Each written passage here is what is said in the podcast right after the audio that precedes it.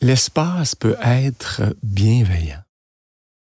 Il y a des espaces tu rentres, tu as quasiment l'impression que c'est ta mère ou ton père qui te mettent la, main sur l'épaule et dit Hey, relax, c'est mon gars.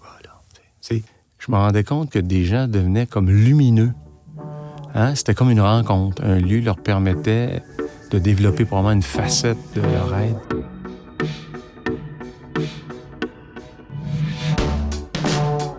Avez-vous déjà rêvé d'accomplir quelque chose de plus grand que vous?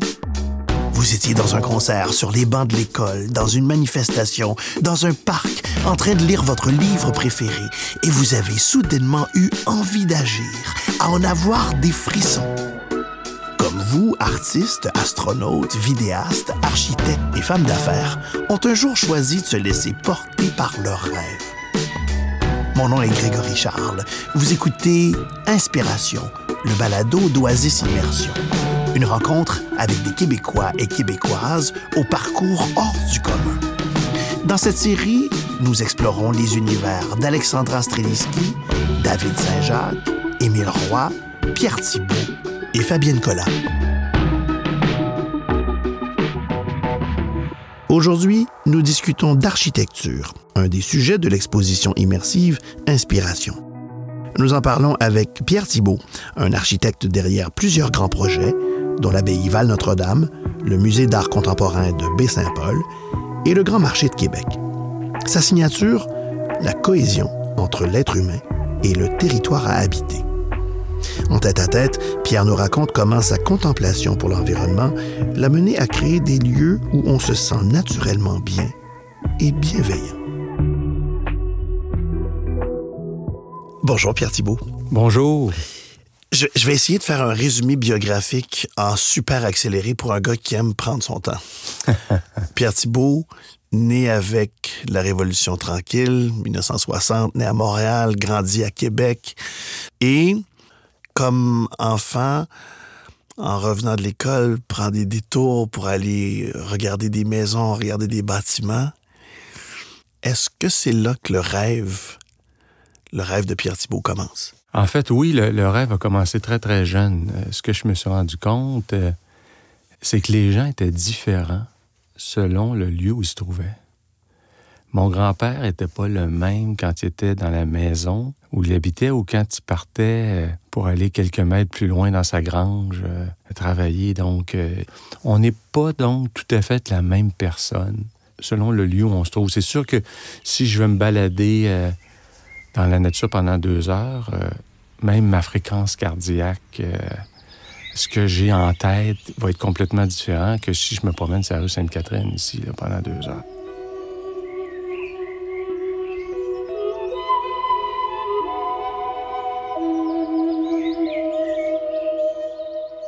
Ça me semble indéniable, ça. Et je pense que, enfin, on remarque tous que les adultes autour de nous sont, plus ou moins confortables mais ce ne sont pas tous les enfants qui font le lien entre le confort, la luminosité et le lieu. Alors, ça vient d'où, ça, cette fascination sur l'environnement? Ma mère vient des Bois-Francs et mon père vient du Bas-Saint-Laurent. Donc, moi, je suis le plus vieux euh, d'une grande famille. J'ai six frères et sœurs. Donc, puis mes parents viennent de chacun de très grandes familles. C'était long, là, partir de, Québec euh, puis s'en aller dans le Bas-Saint-Laurent à l'époque. Euh, ça prenait des, 5-6 heures. Donc, j'avais beaucoup de temps pour contempler. Puis des fois, ben, c'était un peu bruyant dans la voiture, donc je, me concentrais sur le paysage. Je m'étais comme créé une espèce de petite encyclopédie personnelle des choses que j'aimais ou j'aimais pas. C'était un peu la même chose de, mes balades au retour de l'école. Je m'étais fait un petit euh, cahier avec les maisons que j'aimais plus que d'autres. Ah, je me disais celle-ci, le matériau, et j'entrais chez mes oncles, chez mes tantes, dans des chalets, dans des cabanes à sucre. C'est sûr, quand tu rentres dans une cabane à sucre, puis là, ça sent, puis il y a une espèce de, vapeur. Tu c'est incroyable, c'est très sensoriel. J'ai une maison qui était fleuriste. En plein hiver, on rentrait dans sa serre. Ça sentait la terre, les fleurs. Et mon Dieu, je, basculais. J'étais probablement, je sais pas trop, euh, euh, dans un pays africain quasiment. Là. Donc, il y avait ce contraste. Donc, on arrivait là, puis tout le monde était comme séduit. Là. Pendant quelques minutes, tout le monde parlait quasiment pas parce que juste sentir ces odeurs incroyables. Alors donc, je me, suis, je me disais, waouh, quand même, l'espace a un pouvoir plus grand qu'on ne le croit.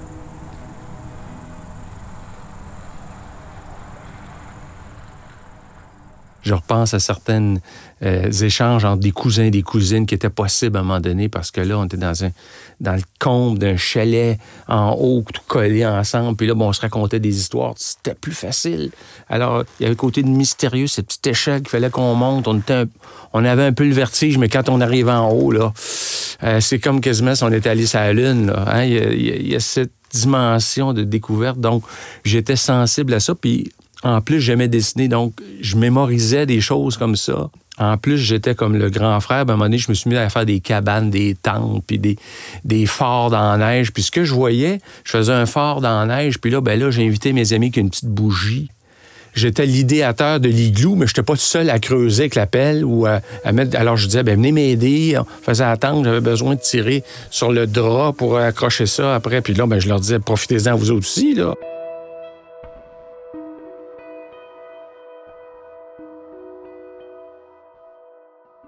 Mes parents étaient un peu euh, médusés par ça. Là, euh, à un moment donné, je, me rappelle, mon père parlait à des gens et disait Écoutez, euh, mon fils, lui, a un appel impérieux. J'avais, je sais pas, six ans, c'est l'architecture. Donc, c'était déjà manifeste. Là. Il m'achetait des livres là-dessus.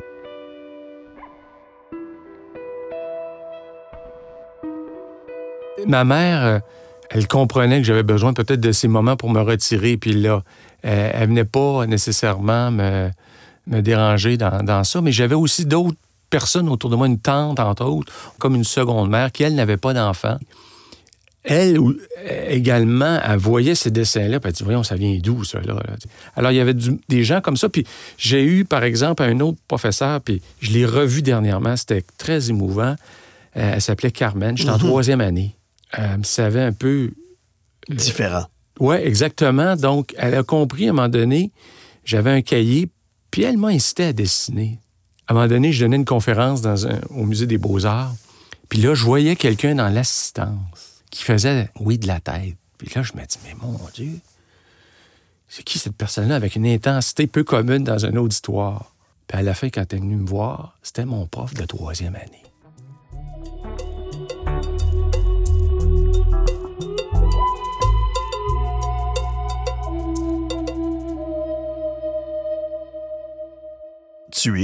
Une de ses réalisations à elle. Exact. Alors j'enseigne aujourd'hui, on comprend qu'à un moment donné, on est... Euh, c'est comme si on présentait un tremplin quelque part à, catalyseur. Exactement.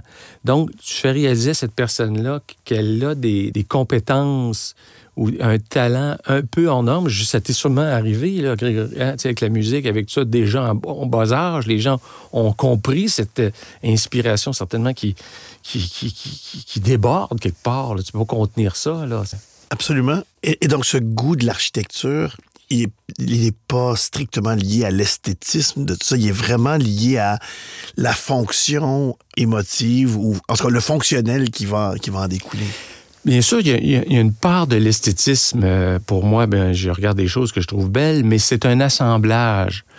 Pour moi, c'est beaucoup plus fort et c'est ce que j'aime quand je crée des espaces. Les gens disent Hey, je me sens tellement bien ici. Il y a quelque chose, je sais pas quoi, là.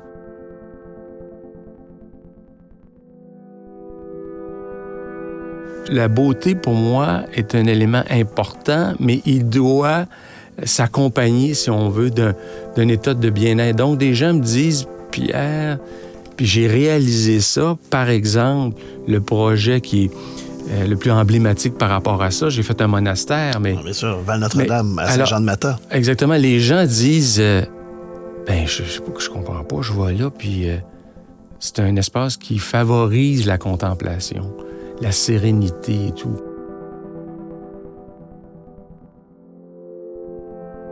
J'ai compris un peu qu'on veut euh, offrir euh, un environnement où les gens vont entre eux avoir le désir d'échanger. C'est comme une espèce d'espace qui favorise le partage, l'échange, d'autres qui favorisent la contemplation, mais toujours offrir des espaces aux gens où on pourra être en, cohérence avec ce qu'ils recherchent. Puis je, je fais un parallèle avec, que la musique, une espèce de révélateur à un moment donné. Il y a quelque chose qui se passe. L'épiphanie. Exactement. Là, tu arrives là, puis tu te dis. Ah!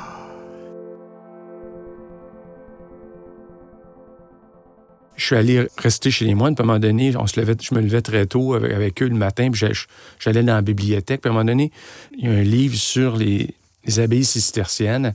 Puis il y en a une, j'ouvre le livre un, un matin, puis c'est une ruine. Donc le cœur de l'église est tombé. Puis là, on voit la forêt.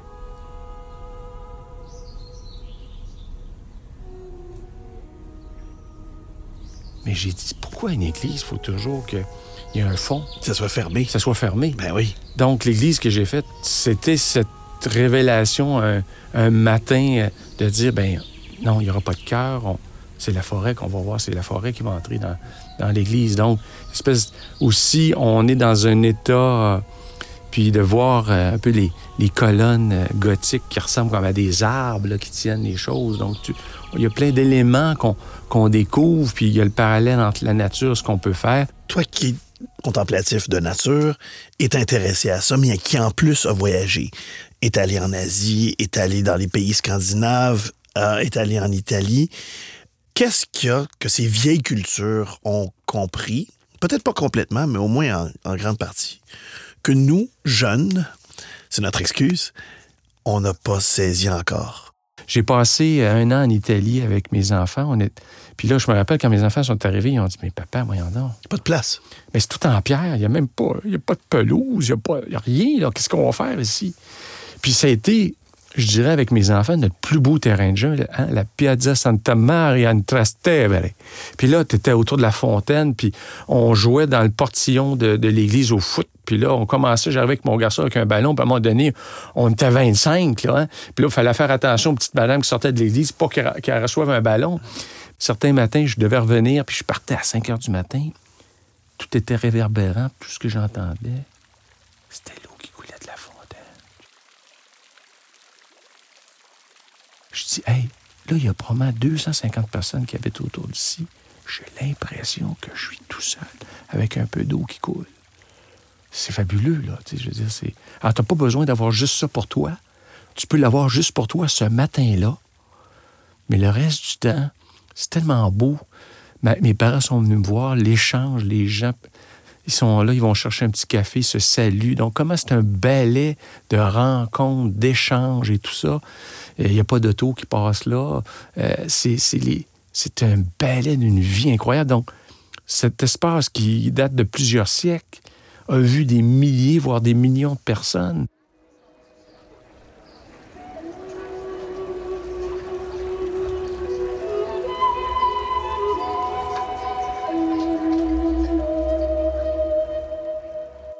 Nous, l'espace était un peu infini. C'était comme le bois. À un moment donné, on pensait que c'était fini. On pouvait le couper n'importe quand, puis n'importe comment, parce que c'était comme tout était infini. C'était tellement immense que on pouvait gaspiller. C'est, un drame québécois, mais c'est un drame nord-américain. On voit là, des choses comme un power center. C'était un stationnement avec des, commerces dedans, tout en tôle, des boîtes pareilles. À un moment donné, j'en voyais, j'ai vu ça aux États-Unis. Ils disent un comme ça, là.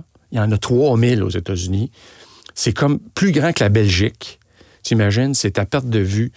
Donc, c'est sûr que la société consumériste a dit, nous, là, on veut pas vos villages, on veut pas, là, donnez-nous, écrasez-nous tout, mettez-nous ça plat, puis on va mettre de l'asphalte avec des commerces, puis, puis nous, là, on accepte ça. On a des sites, mais exceptionnels au Québec, dignes des plus beaux du Japon, de l'Italie, du Danemark, mais on banalise ça. On dit à, à- à- à un vil promoteur, fais ce que tu veux avec ça. Pratiquement, là. Il y a tant de pieds carrés. Puis, ah ouais, non, non. Tu sais, on a des villages exceptionnels, des histoires qu'il faut préserver, qu'il faut continuer cette histoire. On, on a des- une architecture du, du 19e siècle, tout en bois, mais qui est parmi une des plus belles du monde, qui est unique, là. Là, maintenant, on copie, excuse-moi, des cochonneries en tôle, avec n'importe quel matériau, pour mettre ça n'importe comment dans une mare d'asphalte. Hey, on, on parle de développement durable, d'économiser, de rencontrer l'autre. de- Hey, c'est- complètement à l'opposé de ce qu'il faut faire. Alors, ce que, ce que j'aime en Italie, dans un petit cœur de village, c'est comment voir la piazza T'as tout le monde là-dessus. Là. On a perdu, par rapport à d'autres sociétés, ce désir du bien commun.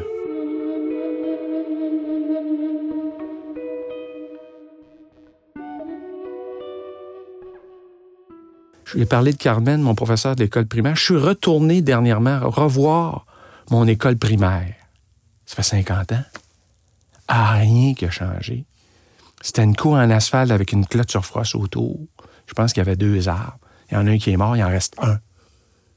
Dis, ben voyons donc, comment ça, en un demi-siècle, on n'a pas planté des arbres, on n'a pas fait des jardins communautaires, on n'a pas mis un endroit pour s'abriter, des bancs, des tables à pique-nique dehors, des... Tu je dis, c'était pas possible. Moi, ce qui me chagrine dans tout ça, c'est que j'enseigne, je vois le talent, là. Mais fabuleux, là. Je vois des jeunes de troisième année en architecture, là, mais... Tu sais, on a fait, j'ai fait des projets d'école avec eux, mais c'est mieux que tout ce qu'on fait, là. Tu dis comment ça? Mais des Mozart assassinés, là, nous autres en architecture, là, maison, là, c'est, ça n'arrête pas. On n'a pas, pas comme société réussi à capter ce talent-là. On n'a pas réussi. C'est, pathétique, là. Tu, viens de citer Saint-Exupéry avec Mozart assassiné, mais Saint-Exupéry, comme toi, il est un adepte du temps plus lent. Je, tu te demandes pourquoi il a il n'y a rien qui a changé dans ton école depuis 50 ans, c'est parce qu'on était, occupés. On était baisés à faire d'autres affaires. Alors comment, comment est-ce qu'on ralentit? Parce que toi, t'étais pas juste contemplatif comme enfant, là. Tu, marches 5 km pour te rendre à ton, à ton bureau. Le matin, t'es, es encore une bébite différente. Comment est-ce que tu, comment est-ce qu'on peut être euh, évangélisé au temps plus lent? Ce que je pense, moi, et puis c'est, de montrer la, la valeur ajoutée de ça. C'est-à-dire que quand je le fais de façon individuelle, puis là, on va le faire, par exemple, avec les écoles, on va en construire plusieurs, on va, on va vous, je vais vous montrer la valeur ajoutée que ça pour les élèves, pour la communauté, tout ça. C'est-à-dire qu'à un moment donné, en prenant un peu plus de temps, mais, mais si peu plus de temps pour tellement plus de valeur ajoutée. Et pour longtemps. Et pour longtemps. Tu dis, là, là, tu as une communauté, je prends une école, tu vas avoir 400 enfants Hey, tu imagines, pendant 200 jours par année, pendant 50 ans. Mais ça en fait-tu des heures? Personne? C'est immense! Je veux dire, là, là, c'est assez de sauver une année pour faire plus vite, puis de sauver un peu d'argent pour faire la cour en asphalte. Ce que tu donnes à ces enfants-là, puis à ces professeurs-là, puis tout, si tu le fais dans, dans les bonnes conditions, puis les écoles que j'ai vues, j'ai dit, mais tu as le goût d'apprendre, tu as le goût de découvrir, tu as le goût d'échanger. C'est incroyable, c'est incommensurable ce qu'on donne de plus. Au lieu de voir des gens dans un power center avec leurs autos qui arrivent là à brûler de l'essence, puis à marcher dans un îlot de chaleur, puis à être sur la piazza, à manger une petite pizza faite de tomates fraîches avec un peu de basilic qui goûte, puis de voir le monde, puis il y en a qui dansent, puis un gelato. Tu te dis, hey, on l'a-tu échappé? On l'a tu échappé? Puis on laisse faire ça à méga échelle. Puis on n'a on, on, pas mis les mécanismes, comme je disais, pour capter, parce que on, a ces jeunes là, qui attendent ça. Puis quand on, ils arrivent sur euh, le marché du travail, on leur donne une moyenne claque à la gueule.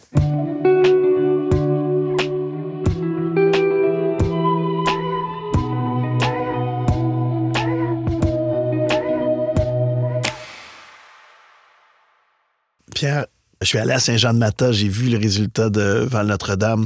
Moi, je connais absolument, je suis totalement nul en dessin et euh, je peux, je peux pas du tout, du tout aider à créer, peut-être aider à ralentir euh, et à, se donner plus de temps pour penser, mais dis-moi qu'on s'améliore. Oui, oui, oui. Non, non. Là, je, je nous, euh, comment je dirais, je nous brasse là, un électrochoc. un électrochoc, là. Mais effectivement, je veux dire, de ces, de ces jeunes-là, il y en a qui reçoivent une claque, puis ils se relèvent, là, puis ils se disent, ben là, quel chemin qu'on prend pour... Alors oui, on s'améliore globalement, mais il faut que les gens soient là. C'est pour ça que quelqu'un qui est allé dans un monastère, dans une salle de concert que j'ai faite, dans une, une, maison, une école, il se rend compte que tout d'un coup, c'est plus fort que lui, là. Tous ses sens lui disent, « Hey, mon petit, là, es-tu bien ici, toi, là? Ah! ah la cloche sonne, puis idéalement, elle sonne pas. puis tu restes là parce que tu vas t'occuper de, de, ce que tu as planté dans le jardin en partant de l'école. Puis ce que tu proposes, c'est pas des affaires impossibles. pas du tout. C'est un changement de paradigme. exactement. Et il y a plein de choses possibles à faire dans le patrimoine, mais, mais il faut trouver des choses compatibles. Dans une église, c'est pas n'importe quoi qu'on peut faire là-dedans, mais il y a plein de choses qu'on peut faire. Pourquoi on pourrait pas faire un coworking, un café, euh, une bibliothèque, puis il y a des choses qui pourraient cohabiter là-dedans. C'est grand.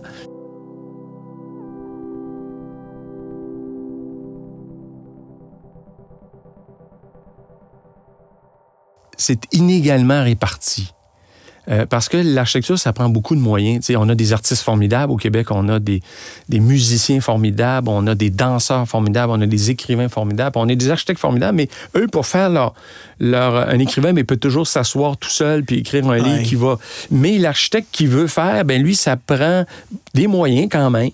Euh, ça prend du monde, tout ça. Donc, c'est pour ça que je parlais tantôt du Mozart. Euh, Assassiné. Ben, c'est plus facile en architecture parce qu'il peut pas, lui, d'un coup, se mettre puis dire je, vais le faire tout seul. Là. je, vais, je vais construire l'église, je vais aller me chercher du matériaux, puis ça à quoi j'ai rêvé, je vais le construire. Tu dois avec toi, avec une collectivité. Donc, c'est pour ça que je dirais notre univers est plus lent peut-être pour l'innovation. Là.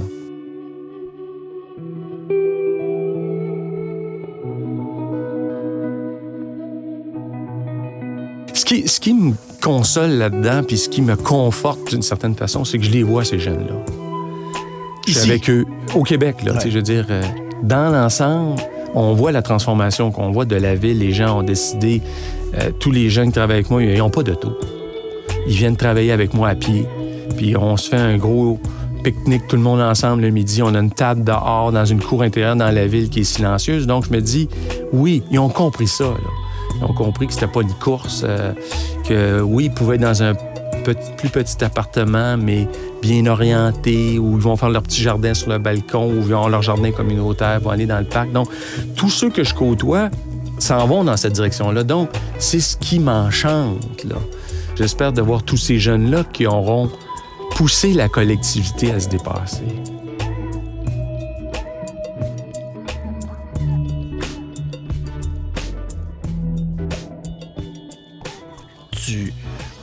Peut-être déçu de ce qui a été fait dans les 40 ou 50 dernières années, mais, mais, le rêve est encore en feu.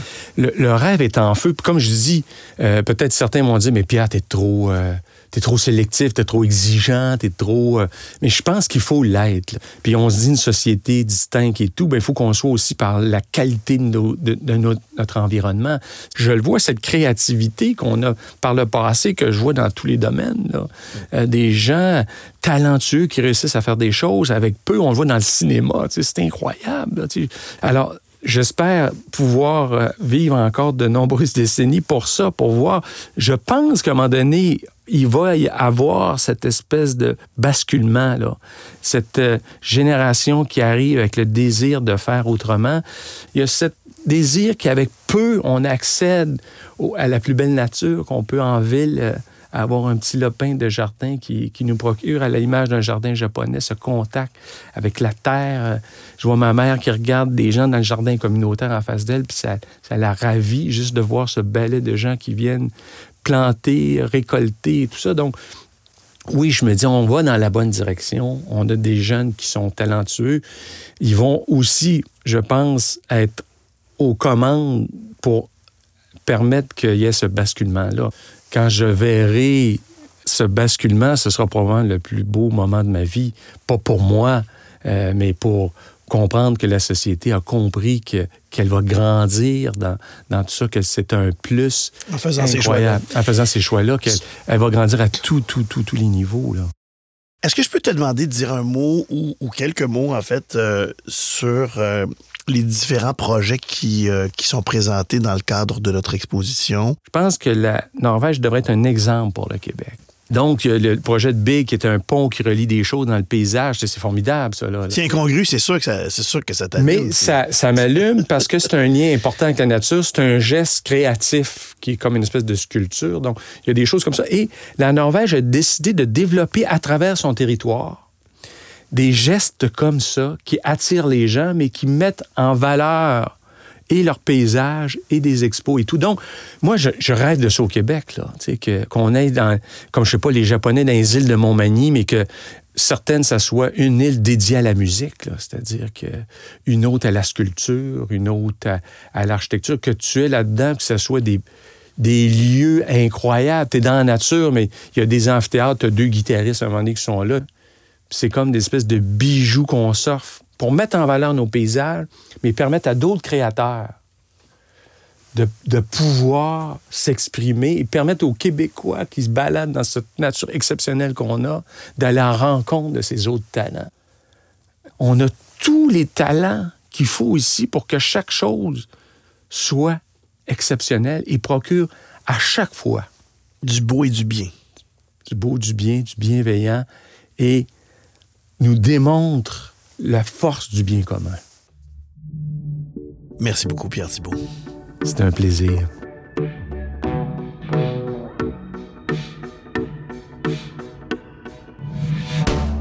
C'était Inspiration, le balado d'Oasis Immersion.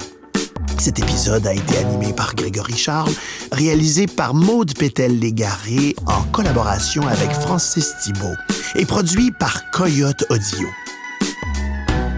Ce balado est un complément de l'exposition immersive Inspiration au Palais des Congrès de Montréal. De l'exploration spatiale à l'architecture, de l'engagement citoyen au monde de la création, Oasis Immersion vous fait voyager et découvrir des tendances, des lieux et des gens inspirants. Pour en savoir plus, consultez oasisimmersion.com.